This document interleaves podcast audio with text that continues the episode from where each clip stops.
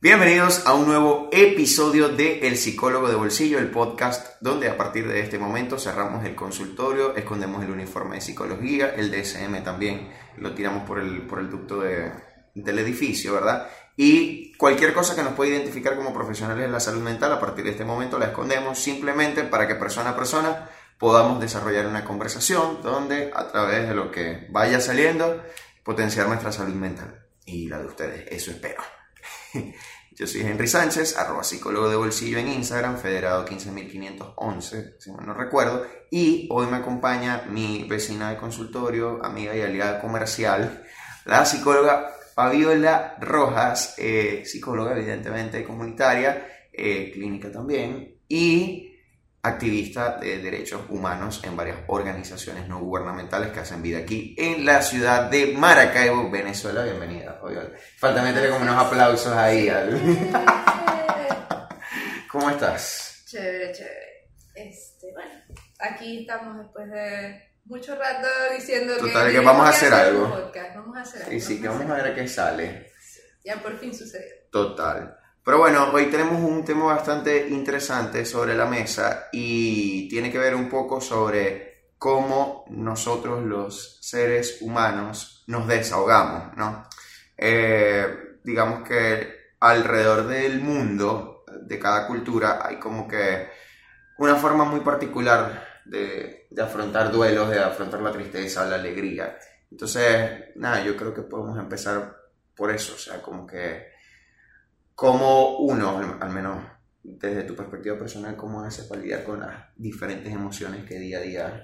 Bueno, y que empezamos así denso. Sí, sí, sí. A mí me pasa algo muy curioso, que es que yo lidio con distintas emociones de distintas maneras. O sea, no para todo puedo usarlo Por lo menos. Eh, me pasa mucho que si es que estoy muy triste o algo así, o estoy así como que Dios mío de bajón, este, me sirve mucho la música.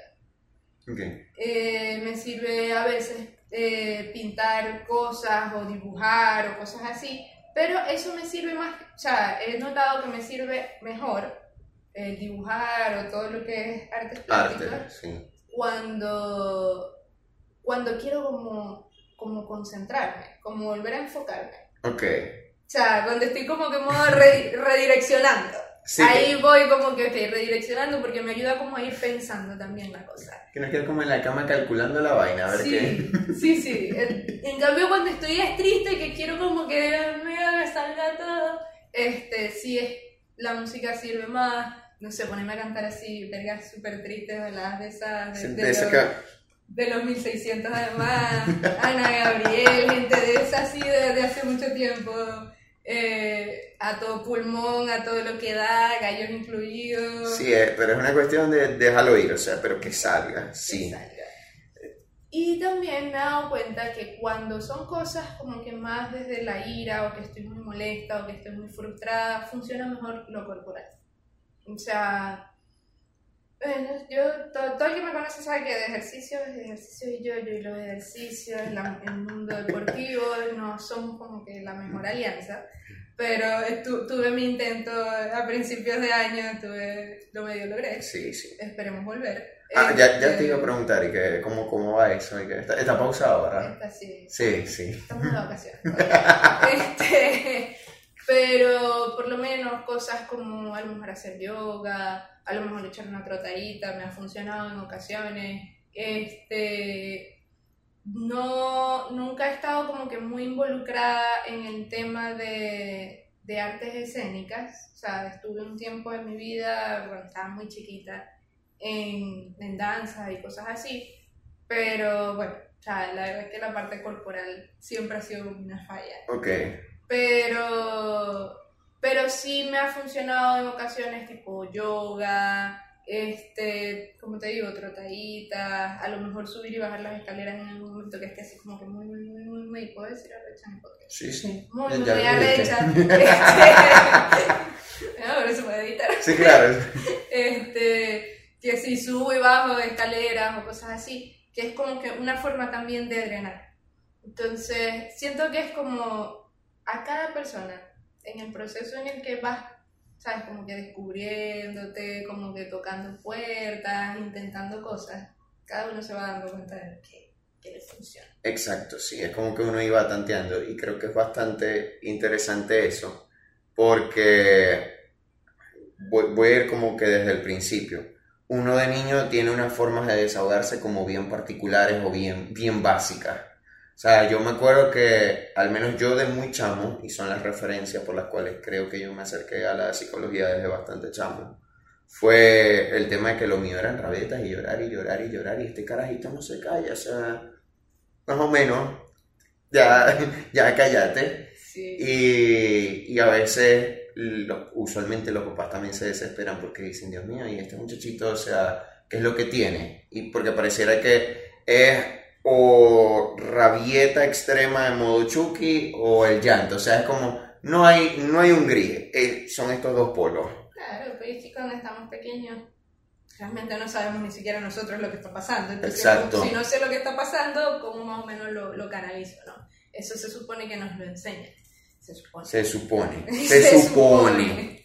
Eh, ojo, los padres, madres, padres y cuidadores que estén escuchando eso, spoiler, les tienen que enseñar a sus hijos Exacto.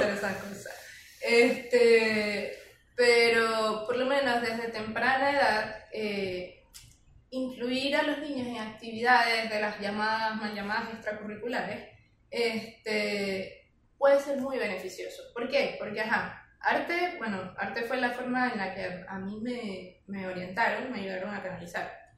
Pero deportes, los deportes son mandados a hacer para ese tipo de Sí.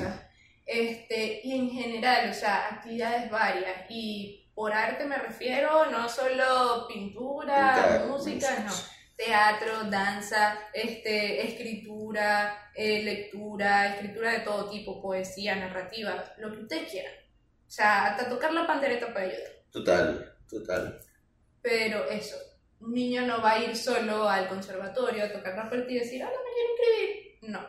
Sí, es que tienes que llevarlo, tienes que llevarlo. Casualmente, ah bueno, fíjate que le pasa mucho a uno cuando va a las comunidades y de repente a uno le dicen, ajá, mira, no, es que el niño está, el niño está rebelde.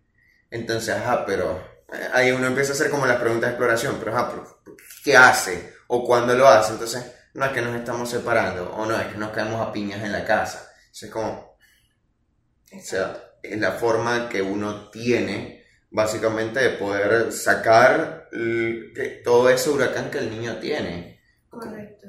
Y sacar, o sea, además de sacar el huracán que tiene el niño, enseñar otras cosas que a lo mejor en casa no sabemos cómo, cómo enseñar. Por lo menos el tema de la autoridad, el tema de la disciplina, el tema, todos esos temas eh, se pueden ir trabajando en las distintas ramas del arte, en las distintas ramas deportivas. Incluyo acá, ojo, eh, artes marciales, También, que claro. muchas personas piensan que, ah, no, qué terrible, ¿cómo voy a meter a mi muchachito ahí? Les sorprendería el nivel de disciplina que aprenden los niños en artes Sí, la gente cree que si los meten en, kara- en karate va a ser peor, se va a Sí, ir metiendo patas. Cobra todo. Cobra Kai. No es así, porque de hecho les enseñan precisamente eso, que lo que ellos están aprendiendo no es para emplearlo a lo loco por ahí, sino que es únicamente por razones defensivas. Y les enseñan, de hecho, por, por poner un ejemplo en artes marciales, a manejar lo que es el tema de la ira y las repercusiones negativas que la violencia pudiese tener, las consecuencias Claro. que tiene la violencia. Entonces, además de que se los enseñan, no de una forma tipo, ven y sentate aquí, muchachito de 5 años, y escúchame por 3 horas hablarte, sino que se los enseñan Muy de práctico. forma práctica y les queda más. Es algo que es constante y le ayuda al niño a entender temas de disciplina, de perseverancia, de práctica, de cómo la práctica puede hacer que mejore en algo. Y eso también sucede, por lo menos, en música, donde tú tienes, en caso de que estés en una orquesta, por ejemplo, tienes al director, tienes una figura de autoridad, tienes Exacto, que regirte que por seguir. las normas. Aprendes lo que significa este, funcionar dentro de un ambiente normado. Total, totalmente. Y por ejemplo, en el caso de una orquesta, no sé, las diferencias. Sabes que tienes diferentes grupos de que, a ver, tú perteneces a este, pero también necesitas convivir con personas que tocan otro instrumento diferente al tuyo, pero que también son necesarios para que esta vaina Exacto. funcione. En general, todas, este, bueno, a lo mejor pudiésemos como que sacar un poquito, un poquito. De ahí el tema del arte plástico, que, que, a veces puede ser más individual, a veces. Este, pero estas otras ramas, tanto deportivas como artísticas, como de cualquier otro tipo, te enseñan mucho lo que es el trabajo colectivo y el impacto que tiene el otro en tu trabajo. ¿Y qué pasa? Cuando tú aprendes el impacto que tiene el otro, o la relevancia o la importancia que tiene el trabajo del otro en lo que tú haces, también aprendes por vía, ¿sabes? Por viceversa, el impacto que tus acciones, tu trabajo y tus cosas tienen en otras personas. Exacto. Entonces ahí también se da como que ese, ese proceso de empatía, ¿no? Lo que el otro hace me afecta a mí, entonces lo que yo hago afecta a otros. Claro, es ese conectar con los demás y conectar con, o sea, ser consciente de uno mismo. Sí, sí. Sí, temas, por lo menos en temas de conciencia, la conciencia del cuerpo dentro de las artes este, escénicas es muy importante. O sea, el, por lo menos el practicar constantemente, el aprender a estirarte, el aprender a manejar tus emociones, a expresar tus emociones facialmente, por ejemplo, en el teatro. En el teatro. Que además de que te enseña a expresar tus emociones a ti facialmente y corporalmente, te habla del lenguaje corporal, te enseña a entender el lenguaje corporal del otro, que es un tema que falla mucho, de verdad nos falla mucho. Sí, sí. Este, pero que es muy importante. Y que además de todo esto, que es como que les estamos vendiendo la vaina, no, no nos está patrocinando ninguna, ningún comercio de artes ni de deportes. De todas formas, y que bueno, estamos abiertos a publicidad. Felices de la vida, nos llaman y nosotros aquí empezamos a lanzar nombres. Exacto. Eh, pero además de todo eso, también tienes el tema, por ejemplo, académico, porque muchos, muchos padres, ¿qué dicen? Muchos padres, madres y cuidadores, ¿qué dicen? Yo no voy a meter a mi muchacho en esas vainas porque eso es pérdida de tiempo, porque entonces después se descuida en la escuela, porque entonces después empieza a salir mal. El mito más grande del mundo. Sí. ¿Sabe cómo va a salir mal su muchacho? Su muchacho está frustrado y no tiene cómo canalizarlo. Así va a empezar a salir mal en la escuela. Totalmente. ¿El resto? Todo excelente. ¿Sabes qué? Me estoy acordando de que cuando yo era, o sea, cuando a medida que fui creciendo, yo fui encontrando, como te estoy hablando como que 8 o 9 años, yo fui encontrando como que en la música, o sea, más allá de, de tocarla, sino de escucharla, como de tú poderte identificar con una canción, y esta es una canción triste, me sirve como para conectar con lo que yo estoy sintiendo en este momento, como que a alguien que escribió una canción sobre lo que yo estoy sintiendo en este momento. Porque para ese momento, o sea, para ese tiempo, yo me acuerdo que a mí me, me ponían en clase de piano, pero iba obligado, entonces era como que me daba fastidio. Sí. Y era como que yo me le escapaba a los profesores, me acuerdo. Y, ajá, lo dejé allí, pero sí conectaba con el hecho de, escuchar, de, escuchar canciones, de música bien melancólica, me acuerdo, porque ajá, adolescencia. ahí, ahí empieza a entrar la adolescencia, que empiezan los primeros despechos y es como que David igual aquí. este muchacho. sí. Critico el niño. Critico el niño.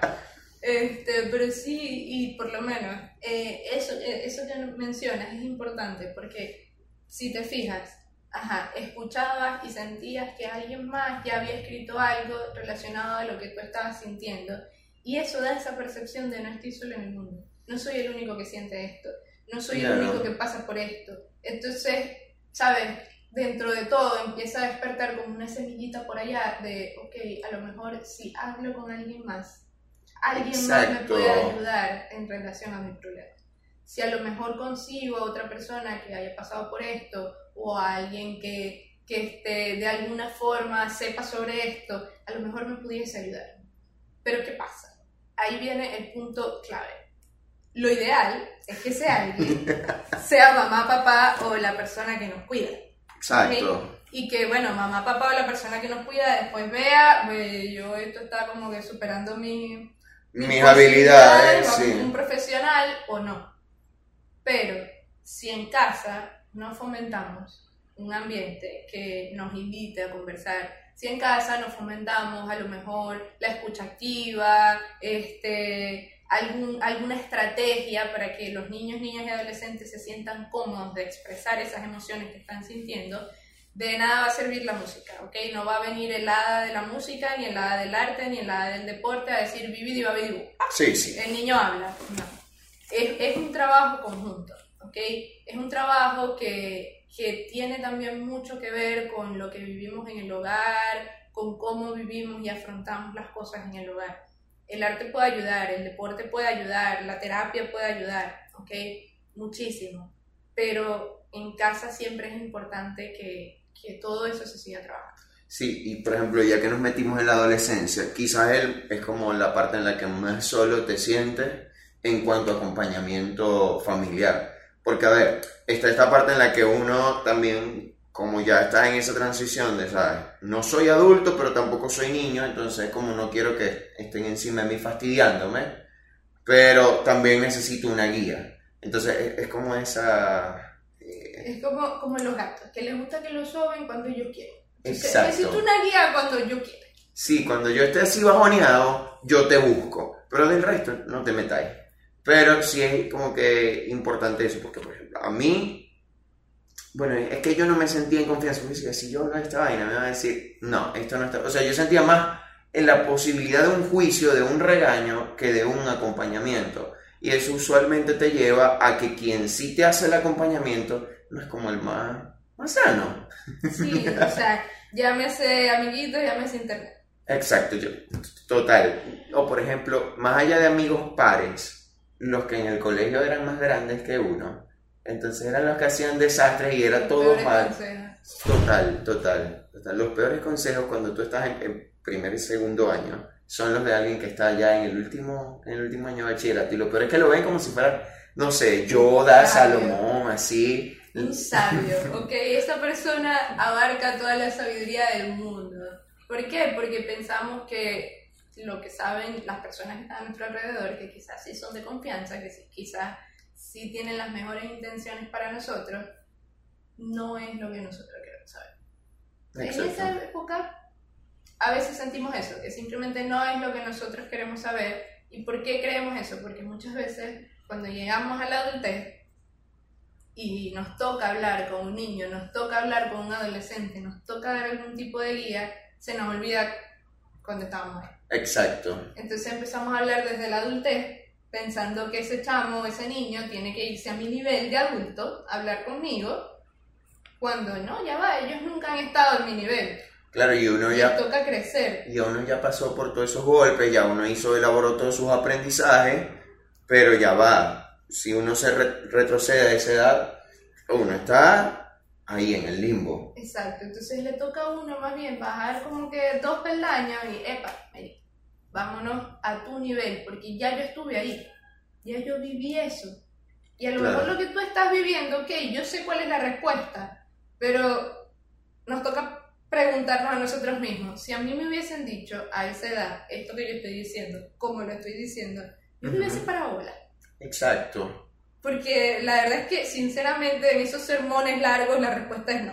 O sea, a mí mi mamá me venía con uno de esos sermones milenarios que menos mal que no me los daba. Este, y yo hubiese quedado como que.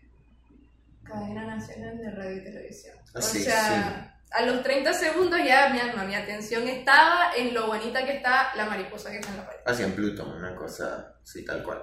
Y sabes que, hablando aquí de la como que de esas redes de apoyo, si se puede decir así, como una forma para uno desahogarse, pasa algo, que ajá, de repente son amigos del colegio y hay personas que, pues, quizás no los tienen nunca, pero a mí me pasó que cuando tú vas a la universidad, la cosa cambia, porque ya no es como el mismo grupito de siempre o mis hermanitos, hermanitos del alma, sino que estás en otro ambiente un poco más hostil en el que te das cuenta de que no todo el mundo se preocupa genuinamente por ti, de que constantemente la gente va y viene y de que al menos me pasa que decía, no, yo, yo puedo confiar en la gente de la universidad como de repente confiar en mis compañeros de colegio y me llevé muchos, muchos golpes por eso, porque entiendes que no de repente son los mejores acompañantes. Entonces a medida que vas creciendo, también entiendes de que sí es importante como tener esas personas, como ese círculo de confianza y saber quién entra a ese círculo. Y segundo, de que al fin y al cabo el tema de desahogarse es responsabilidad de uno.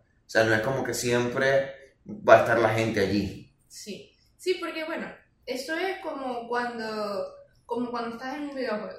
Van, van niveles y en la medida que vas subiendo de nivel tienes una misión distinta. Entonces, esa nueva misión de esa etapa, o sea, cada etapa de la vida tiene como su misión. Y ya cuando entramos en la adultez, la misión es darnos cuenta que te muerto tuyo. Sí, básicamente. Pues ve cómo resolver. y uno queda como que, ah. ¿Y ahora? ¿Y ahora? ¿Cómo así? ¿Cómo así? ¿Qué hago? Auxilio, me quiero bajar. Te das cuenta que es verdad, Tommy tenía razón, la adultez es una trampa. Todo, todo eso te das cuenta cuando llegas a la adultez. Es terrible. Pero, pero también parte del proceso es entender. Muy, muy bonita la adultez hasta que debéis plata. Exacto, muy bonito todo, salir cuando te da la gana, no tener que pedir permiso, que te den dinero, que ganes dinero, tu dinero propio, hasta que el 16 ya, y mi ah, dinerito. ¿Y entonces? ¿Dónde está? Pero, pero también parte del proceso es darte cuenta que a pesar de todo eso, puedes seguir adelante y lo logras. O sea, hay formas de lograrlo, porque obviamente si nos quedamos con el no quiero crecer y ya, esto es una trampa, nos deprimimos. Obviamente. Viene la depresión, viene la ansiedad y viene todo el desastre que, que conlleva. O sea, pero cuando nos damos cuenta que, ok, podemos drenar, tenemos formas de drenar. Exacto. Puedo seguir adelante. Si tengo formas de drenar, eh, por una cuestión de, de causa y efecto, voy a tener también mecanismos de afrontar. Porque si yo logro drenar esto dentro del proceso de yo calmarme, de yo identificar mis emociones, puedo también identificar formas en las que, en las que puedo afrontar ese problema, en las que puedo resolver ese problema. Entonces me doy cuenta, me voy dando cuenta en la medida que voy creciendo que, coño, lo logré. Sí, si puedo hacerme cargo de mí mismo o de mí misma, es posible. Entonces, coño, no se va sintiendo, ¿sabes? Como que empoderado, empoderada. Y ya bueno, ya después vendrán las próximas etapas que aún no las hemos descubierto. Sí, pero, por, ahora, exacto, por ahora les vamos comentando sobre cómo vamos en la actualidad. Pero sí, a mí me pasaba eso, incluso aquí abro inciso muy importante con el tema de la terapia porque uno, al menos a mí me pasaba eso, que yo decía, no, esto que, que yo estoy sintiendo es por responsabilidad de, responsabilidad de otras personas. Entonces tú vas como con la expectativa de que la gente también te ayude a, reparar o a resolver las goteras que tenéis en tu casa y ni siquiera las goteras son los, los huecos, las, eh, cataratas. las cataratas, sí, el salto ángel que viene cayendo. Y entonces tú te das cuenta cuando entras a terapia de que esas emociones o eso que a ti te está afectando es tuyo, que probablemente puede venir de repente de un conflicto en una interacción, pero son cosas tuyas y que tienes que aprender a hacerte consciente de ellas, de preguntarte primero para qué están y buscar tú la manera de poder resolverlas. Y que además son cosas tuyas, son cosas que te puedes preguntar de todo y, y que se trabajan en terapia pero está el otro punto clave, que es que la parte tuya es la única que puedes resolver. Exacto. La parte tuya es la única que puedes trabajar y es sobre la única que tienes potestad. Porque cuando vas creciendo te vas dando cuenta que ya va. El otro no cambia hasta que no quiere. O sea, en un conflicto hay dos personas, pero yo solo puedo hacer, ser responsable y yo solo puedo actuar sobre mi parte. Porque la parte del otro es del otro. Claro. Que muy probable, en caso de que sea adulto, ¿no? Tan adulto como yo, tan responsable como yo, y él verá cómo resuelve su parte del beta. Que en el punto medio, en, ¿sabes? El famoso, la línea media tierra de nadie, podemos ver, ok, ¿qué es de quién? Esto, bueno, lo siento, no debía haber hecho esto, o disculpate por esto, si no se quiere disculpar, no se disculpó, y ya, no hay nada que yo pueda hacer, pero resolver ese, ese terreno de nadie se puede. Sí, ese, ese equivo ahí. Pero lo que está de este lado y lo que está de aquel lado, uno se da cuenta que es responsabilidad de cada quien. Entonces, pararte desde es que es tu culpa. Sí, ¿qué sentido tiene? Ahí está Gaza bote de años en guerra porque es tu culpa. Sí, Israel y, y, Palestina echándose. Sí, deberíamos eliminar eso porque está muy, muy equivocado. Sí, sí, sí, sí. Saludos, saludos a las comunidades judeo-palestinas. Sí, sí, sí, sí, aquí apoyamos la paz, no la guerra. Pero, pero sí, eso es bastante importante, el tema de tu responsabilidad. Y a mí me gusta trabajar mucho eso con algunos pacientes, como hacer un, un mapa o un círculo de responsabilidad que tú identifiques. Ya va, y que date chance, porque muchas veces en una relación familiar, en una relación de pareja o con amistades, uno empieza como que, no sabes, yo me siento mal por esto. O sea, también está la parte como en el que uno le achaca problemas, o, como que uno espera de que los demás le resuelvan los problemas a uno, pero uno también absorbe problemas de los demás. O sea, es como que vamos a poner en, en una gráfica, en perspectiva, ya va, cuáles son los problemas que sí dependen de ti que tú puedes cambiar. Y vamos a identificar muy objetivamente cuáles son los problemas de los demás para que, hermano, te saques esa piedra del bolso que no te corresponden a ti. O sea, que ya de por sí uno no debería cargar su propia cruz porque no hay cruz que uno debería cargar. Pero ya, ya, además de que uno lleva esa, lleva la de la gente, la de la familia, la de... No, y las expectativas, o sea, llámese piedra, expectativa, problemas, responsabilidades nuestras, o sea, todo ese montón de peroles que también, igual que las formas de drenar, vamos recogiendo en todas las etapas de la vida mientras vamos creciendo. Total. Entonces eso es como cuando uno va para la playa y, y hay piedras bonitas y uno empieza a recolectar las piedras y después te consigues que tienes una bolsa llena de piedras que no te puedes llevar. Total. Porque es un montón de peso innecesario. Entonces te toca empezar a soltar piedras y ver, bueno, esta la, la, puedo transformar, no la puedo transformar, puedo hacer algo con ella, no puedo hacer algo con ella. Ah, sí, la puedo transformar, la puedo convertir en esto. Bueno, ok, está bien, nos quedamos esta piedra y la trabajamos. Pero estas otras siete piedras, que no puedo hacer nada con ellas, allá, de vuelta para la playa. Exacto. Y volviendo al tema del, del arte, luego de, de ese proceso en terapia y que, por ejemplo, a mí me pasó un día que estábamos saliendo Fabi y yo de, dar consulta, yo le hice la pregunta y que, mira, ¿cómo hacéis vos? O sea, contame cómo conectáis con la emoción, porque yo estaba como en esa tarea de que a veces me pasaba de que salía de terapia o me pasaba alguna situación y yo quedaba como así viendo al techo. Entonces en esos juegos existenciales, entonces yo digo, ¿qué hago con mi vida? ¿Qué hago con mi vida? Porque no puedo con esto. Entonces, mi terapeuta me decía, ah, pero conecta con la emoción, tienes que conectar con la emoción. Y yo, ajá, pero Wi-Fi, Bluetooth, o sea. Sí, o sea, ¿cómo, explícame eso que yo soy más de racionalizar que de conectar con emoción. Pásame un tutorial en YouTube y yo lo hago, pero. Paso a paso. Exacto, el paso a paso. y te das cuenta de que no funciona tan así, de que es una cuestión de ir experimentando. Y cada tú me mencionabas que, por ejemplo, para ti el arte funcionaba como ese mecanismo para poder conectar. Sí, sí, ya después que uno se da cuenta que WikiHow no tiene un... No tiene el manual. No tiene el manual de cómo, hacer, de cómo conectar con la emoción, uno empieza a pensar, ok, ¿qué hago? Este, particularmente, por ejemplo, eh, yo desde pequeña he estado como muy vinculada con cosas artísticas en general.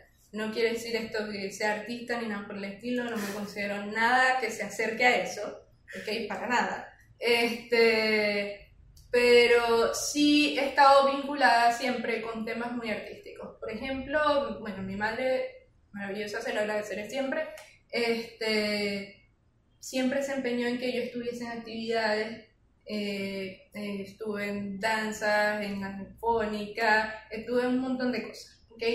generalmente relacionadas al arte, porque bueno, ella se, desde que supo que estaba embarazada se dio la tarea de averiguar qué cosas hacían, qué, qué cosas ayudaban. ¿Qué estimulaban? Qué estimulaban, qué, qué tal, y se dio cuenta que el arte pues hacía mucho. Incluso a nivel neurológico, los invito en Google, eh, pueden buscarlo. Este, hace muchas cosas por los niños y niñas.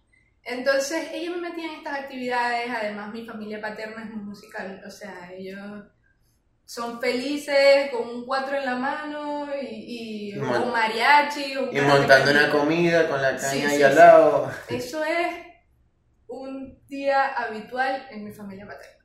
Entonces crecí siempre como que con eso, con esa motivación de, eh, mira, canta o lo que sea, y me digo que, Sí. este, Con el micrófono en la mano. Sí, este, pero, o sea, en general te impulsaba eso. Mi mamá también este, siempre ha sido muy de hacer cosas manuales, mi familia materna, este, y, y eso, siempre fui viendo eso, conectando con eso, y como hablábamos, ¿no? se iba tejiendo como que esta, esta red de, ah, mira, estas cosas son posibles, y uno tiene la posibilidad de probar cosas, de decir, esto me gusta, ok, sí me gusta, vamos a intentarlo, o yo no quiero hacer eso. Sí. Y ya, Como no, no me cuadra. y ya, y uno va viendo, y uno va probando, y yo sé que esto también, o sea, obvio, eh, está muy enraizado en maravillosos privilegios que vos y yo tuvimos de pequeños, de haber Exacto. tenido padres que pudieron pagar cosas, de haber tenido padres que se interesaron. O sea, Sí, porque papá es como que, no, o sea, ya, toma el teléfono y resuelve vos, anda para allá. Exacto, pero, pero precisamente eso nos ayudó a darnos cuenta que habían otras alternativas, porque lo fundamental siempre es presentar otra alternativa, porque si no crecemos pensando que, ¿sabes? La vida solo tiene una respuesta Exacto. y ya. Y fíjate, me hiciste acordar cuando dijiste eso, del, del tema del privilegio, que por eso ha sido tan importante la labor del sistema, del sistema de orquestas aquí en Venezuela, que se ha metido a barrios, que es básicamente su idea, o sea, conectar al chamo con una realidad completamente diferente a la que él tiene. A pueblos metidos por allá, por donde, Dios mío, o sea, Que soco- olvidados por socopó media hora adentro, una Más cosa o así. menos, más o menos. Entonces, todas esas cosas de verdad que ayudan mucho.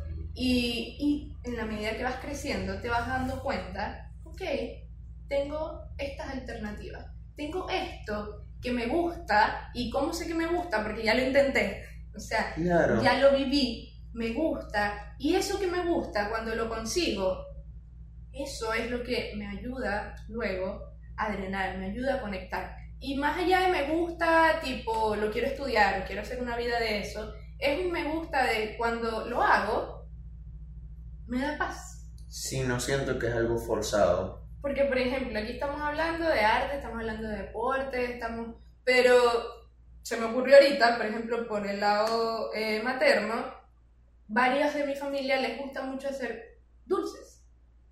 Y eso también es una forma Claro. de drenar, ¿ok? La repostería es una maravillosa forma de drenar. La panadería es una maravillosa forma de drenar. Y el que me diga lo contrario nunca ha hecho pan. ¿Ok? Es genial. Lo sabroso que se siente cuando uno está, pero arrecho, arrecho, arrecho, agarrar Y una empieza. vacía te sale con... Y uno- es que así es que no. No, no incluso, hay, queda buenísimo el pan. Mientras más arrecho, mejor. hay gente que dice que algo tan sencillo como lavar los platos, que a mí no me pasa, la verdad.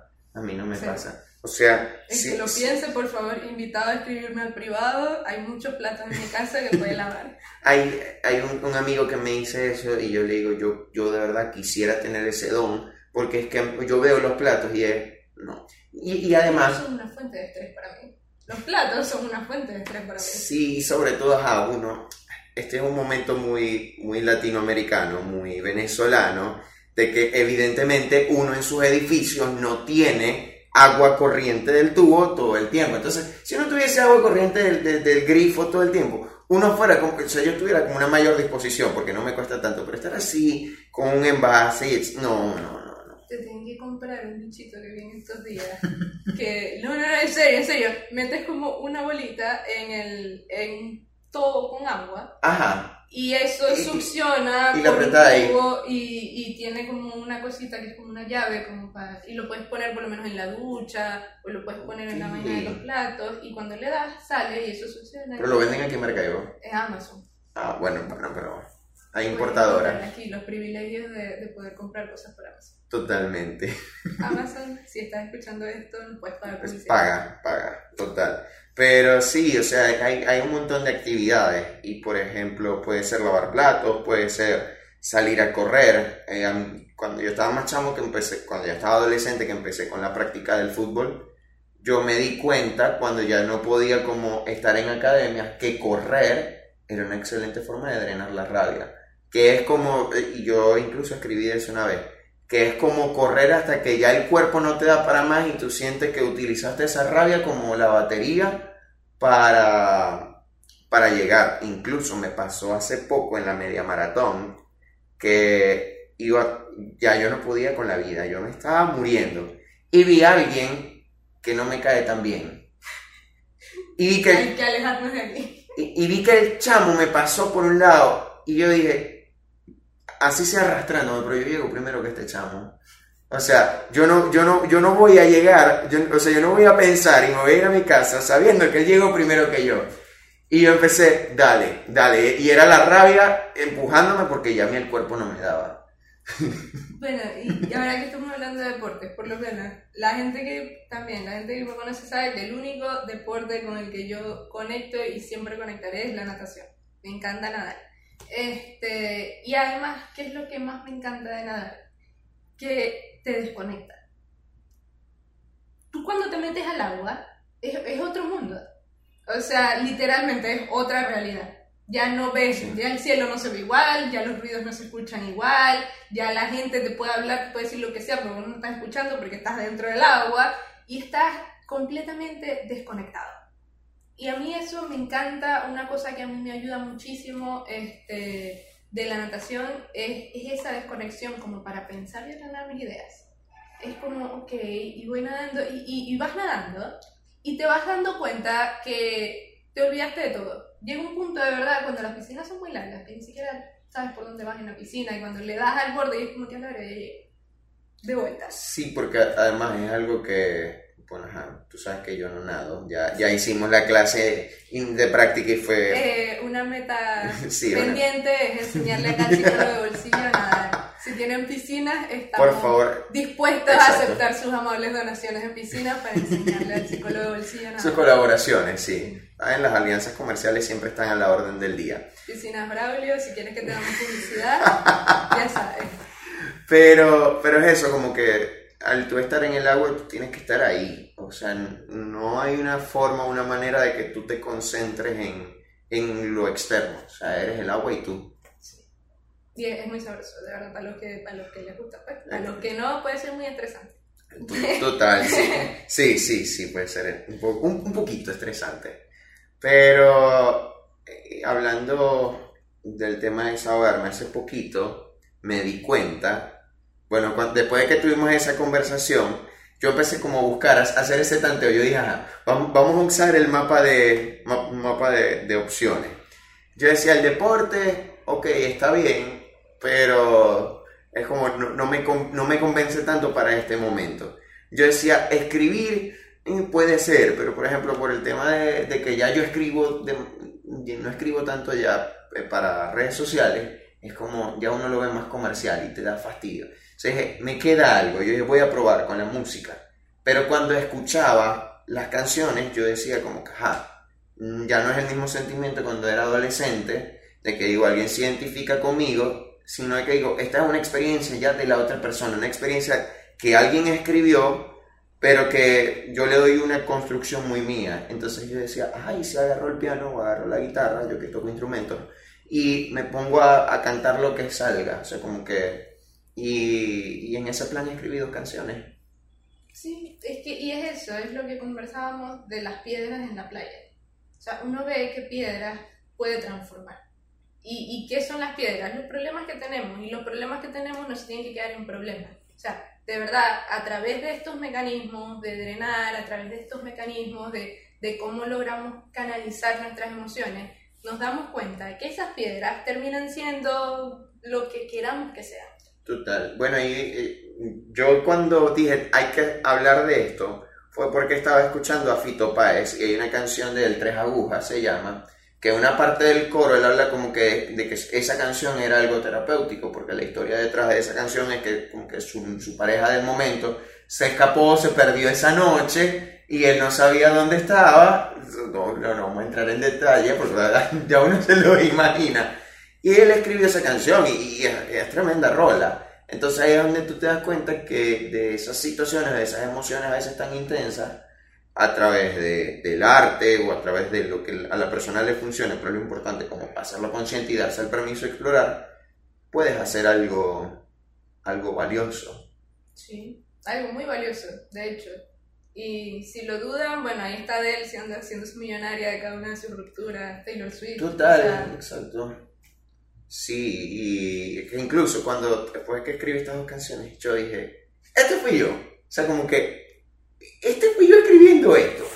porque además tú te das cuenta de que simplemente hablaste desde la emoción y cuando tú eres totalmente sincero contigo mismo, sale una cuestión que tú dices, o sea, yo, yo me imagino así a Phil Collins escribiendo Hijo de Hombre con la mano echándole candela y así me sentía yo y que, pero bueno. Sí, ¿no? Y además tiene, o sea, genera como que esa sensación de puedo. De yo hice esto, o sea, yo, yo puedo hacer cosas geniales. Y entonces Claro. te despierta también como que esa vena de quiero seguir. O sea, de, de yo puedo hacer más. Porque te vas dando cuenta, en la medida que vas explorando las cosas que te gustan, te das cuenta que también estás explorando tus potenciales. Y, y, y vas, y vas como testeando ahí ese, ese límite de hasta aquí puedo llegar, no, puedo más.